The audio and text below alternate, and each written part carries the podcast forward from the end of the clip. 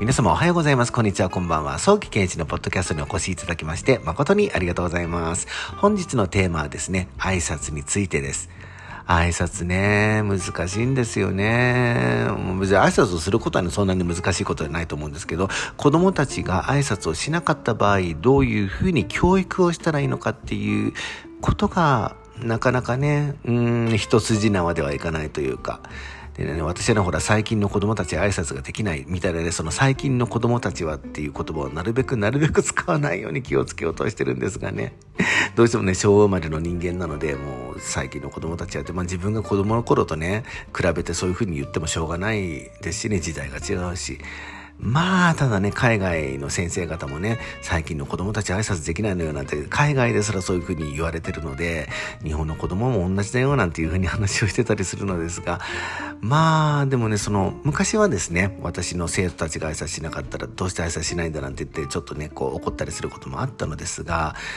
あの、いろんなことがちょっといろいろ見えてきたので、今日はちょっとその話をしますね。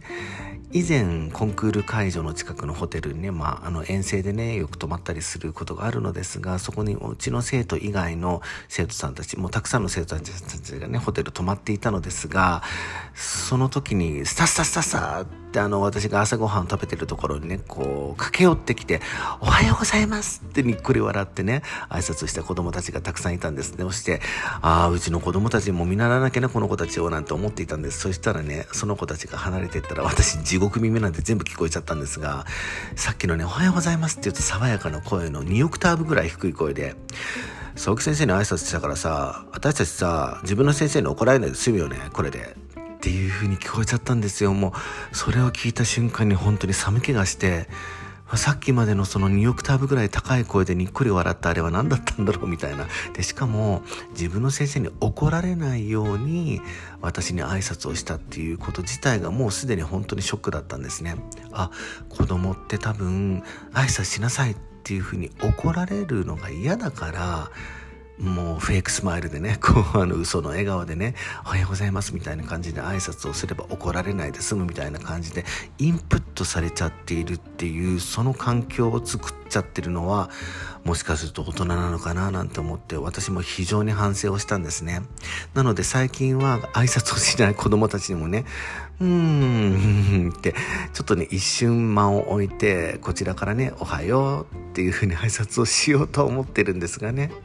ドイツのね教育の方針でね例えばこう何かねこう誰かから物をもらってとかね物をあげたりとかした時に物をもらった子供がねあの何にも言わなかったりすると大人の方が先に「どういたしまして」って言うんです。って「ビッテシェン」って言うんだって。そうすると子供はハッとするんだって。っていうなんかねああそれもありなのかなって例えば何かをもらってねありがとうって言えない子供に対しては大人がね最初にね「うんどういたしまして」っていうふうに言うのもね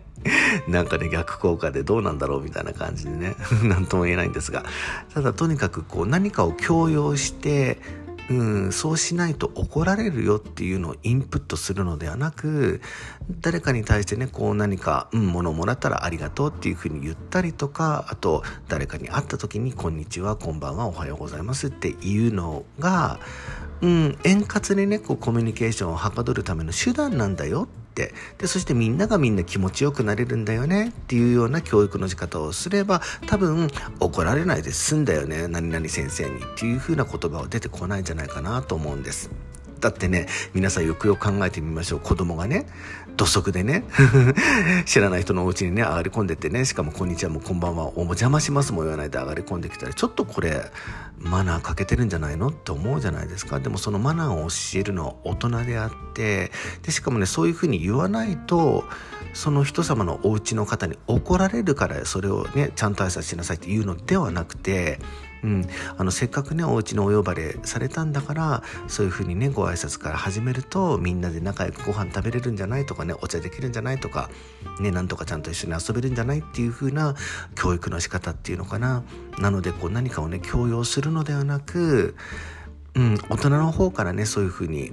うん、あの、ネガティブな挨拶をしなさいみたいな感じじゃなくて、ポジティブな感じでね、こういう風に挨拶をしたらみんなで楽しくね、過ごすことができるんだよ。よかったよね、みんな笑顔でっていうような、そのような状況を作れたらいいな、なんて思っていたりするんです。バレエの世界はね、もう本当に、もう挨拶が全てなので、日本のバレエの世界だけではなく、海外もそうなのですが、もう絶対にね、こう、海外の先生に対して、あの、フランクだって思ってるでしょ？皆さん違うんですよ。あの、ちゃんとね、ミスターミスってつけなきゃいけないです。例えば私はケンイチって名前なので、ミスターケンイチって、あの、ミスターつけなきゃいけないんですね。何々先生なんて言葉ないでしょ？っていうふうに思ってるかもしれないんですが、海外はね、あるんです。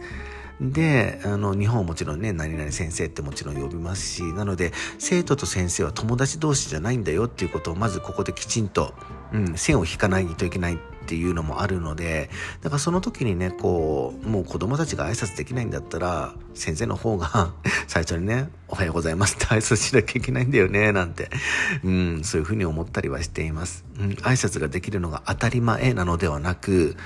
うん、子供が分かんないわけです結局。どうして挨拶をすべきか、うん、でそれをネガティブな風に捉えないようにするための教育をしなくてはいけないですね。いやーなかなかね難しいんですがね皆さんで、うん、大人が一生懸命考えて子供たちにねそれを伝えることができればいいですね。では今日はこの辺で終わりにしたいと思います。さようなら。